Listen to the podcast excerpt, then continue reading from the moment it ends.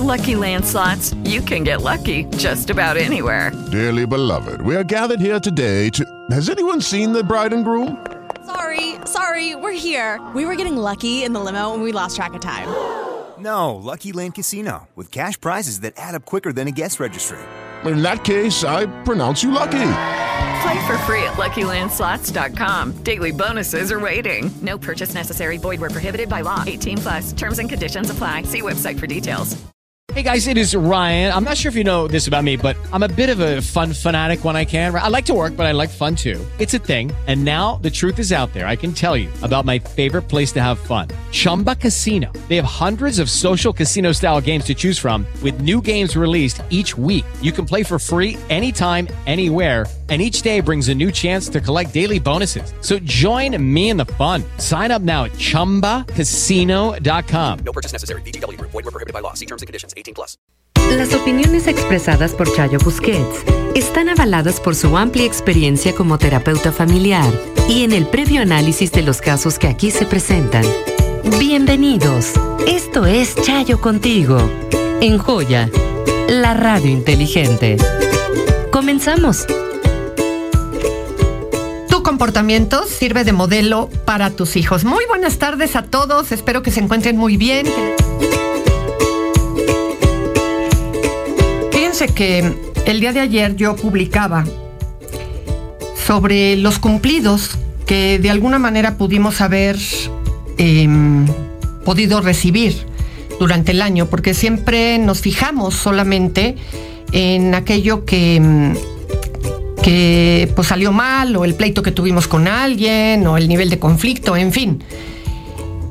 Sin embargo, eh, me llamó la atención, solo una persona puso que no cree merecer ningún, ningún cumplido, y cuando una persona está en ese estado anímico, claramente hay que revisar si no hay un proceso depresivo, porque todos los seres humanos recibimos cumplidos en algún momento de, nuestra, de nuestro día a día.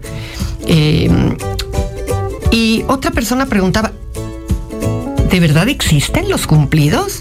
Y sí, cumplido es el reconocimiento de alguien con respecto a ti en función o de lo que hiciste, o de tus gustos, o de algo que le parece que te hace ver bien, o de algo que haces bien.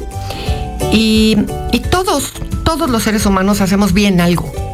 O todos los seres humanos de pronto traemos una camisa, un suéter, un algo, un corte de pelo, algo que, que genera en otra persona la compatibilidad en eso. Así es que sí, sí existen los cumplidos. Pero lo más impresionante es la emoción con la que muchos respondieron. ¿Qué les pasa cuando el cumplido viene de una persona que forma parte de sus afectos más importantes? Y eso sin duda alguna llena, genera mucha sensación placentera. Así es que cuando tú notes algo de alguien, no te quedes solo con el pensamiento, exprésalo. Porque el reconocimiento de los demás siempre es algo que nos resulta muy satisfactorio y muy agradable y es como una caricia al corazón. Regresamos con más de Chayo contigo, no se vayan. Que cuando se piensa en las relaciones y en la demostración del afecto en las relaciones interpersonales, un elemento muy importante que transmite afecto es el beso.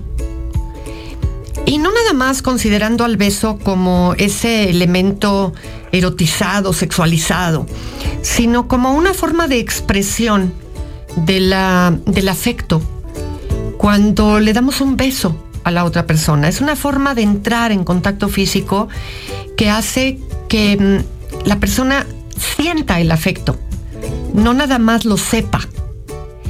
Y en ese sentido, hay personas, por supuesto, mucho más afectuosas que otras, pero mm, el, el beso en el contacto conecta a la gente. Y desde ese lugar yo te diría, ¿cómo describes el beso? ¿No?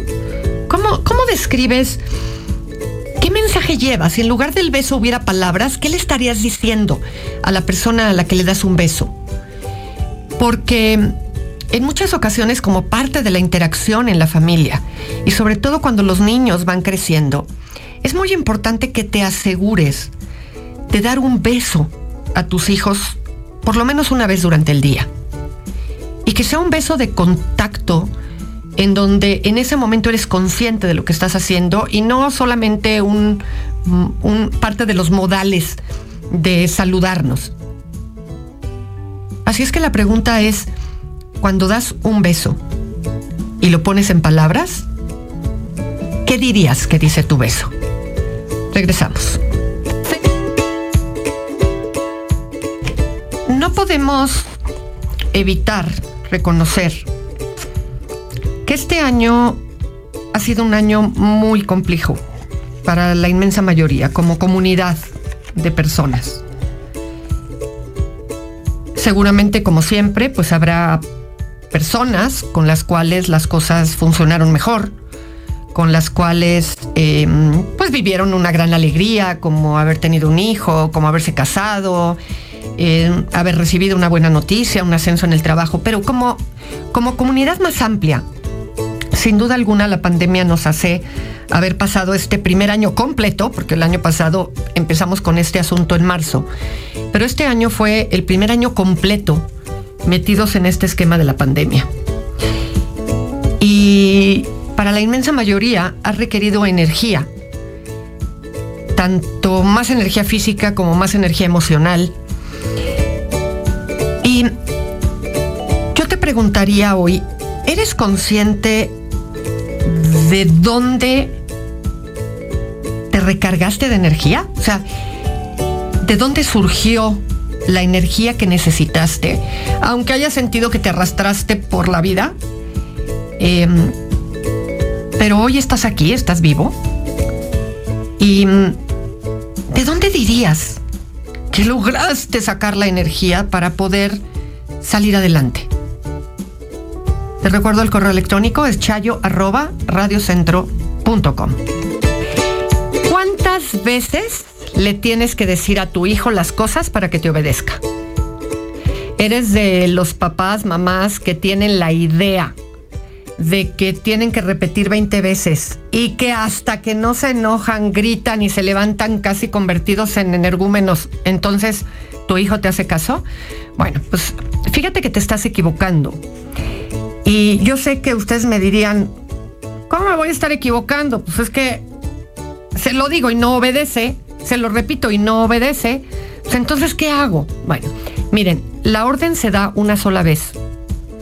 Y si tu hijo no da señales, a veces ni de haberte oído, porque a veces dicen ahorita, pero en otras ocasiones ni siquiera te responden, se vuelven sordos eh, casualmente en el momento en el que les das la orden, lo que tienes que hacer es acercarte, dejar lo que estás haciendo, acercarte y con voz firme, clara, determinante, decirle, te dije que, y repites la instrucción.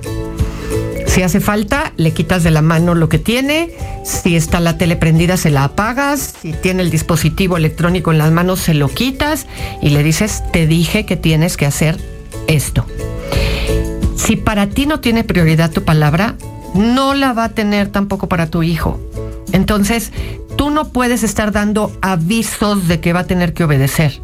Lo dices una vez en automático, no hace caso, te mueves, te diriges hacia donde está y le dices, te dije que hicieras tal. Te va a fruncir la boca, te la va a tronar, va a ser, ay, ya iba a ir, no me tienes paciencia, es que espérate tantito. No importa, cuando yo te digo algo, lo tienes que acatar. Y el tono de voz tiene que ser en absoluta tranquilidad. Vas a ver cómo las cosas cambian. Regresamos con más de Chayo contigo.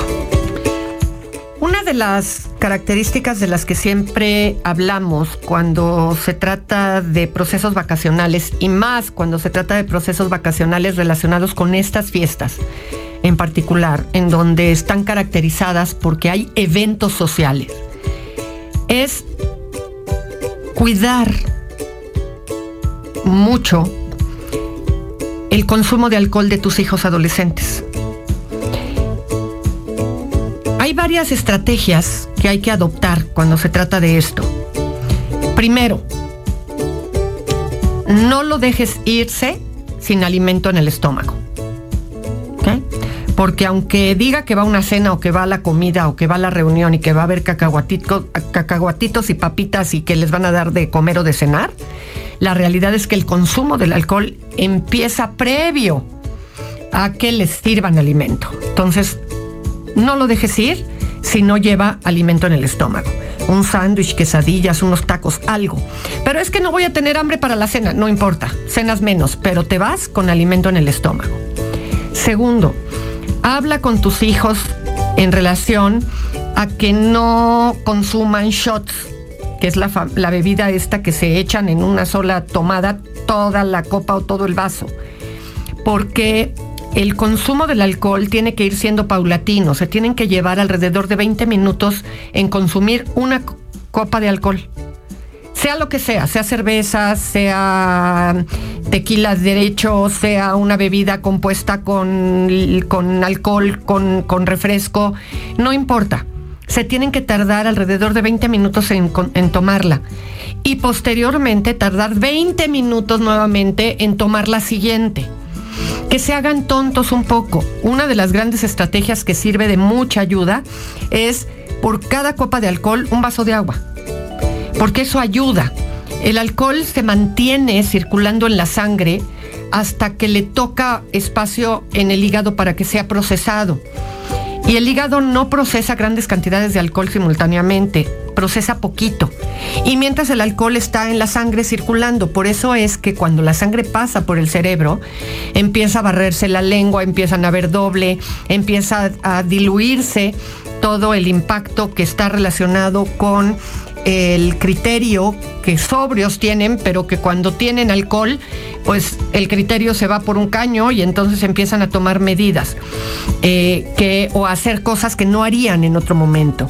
Por el otro lado, está también esta idea muy clara de que no combinen diferentes eh, bebidas alcohólicas. Si van a tomar tequila, que sea solo tequila. Si van a tomar ron, que sea puro ron. Que no esté un tequila y un ron y un whisky y un vodka porque se potencializa en mucho el consumo del alcohol y por lo tanto se genera una reacción exagerada al respecto de esto. Y la última parte que tenemos que tomar en consideración es que el cerebro del adolescente no ha terminado de madurar, por lo tanto las neuronas están mucho más susceptibles al consumo de alcohol. Con la misma cantidad con la que un adulto tolera el alcohol, con mucho menos que esa cantidad, un adolescente se emborracha. Entonces, hay que tener mucho cuidado con esto, dale las estrategias a tu hijo y dile que los permisos de los demás eventos y de las demás fiestas van a depender de que muestre responsabilidad con respecto al consumo.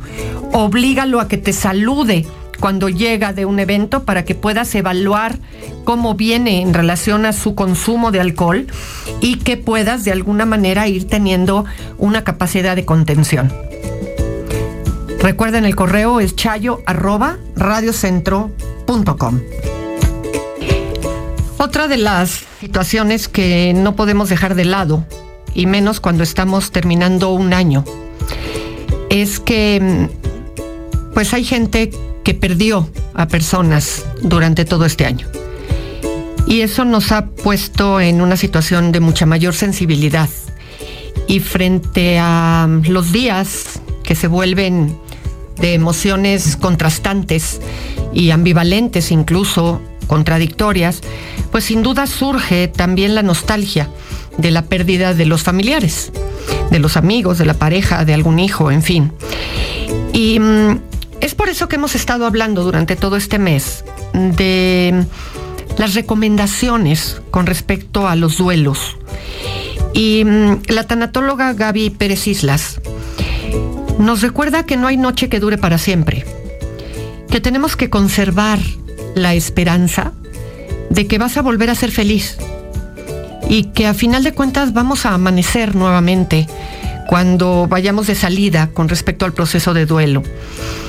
Y necesitas ser alguien que cree que esto es posible. Hay quien me dice, ¿y si no lo creo? Bueno, pues acuérdate que existe un ejercicio que con muchas, con mucha frecuencia les sugiero aquí en el programa, que está relacionado con el como si. Es una técnica psicológica que se usa.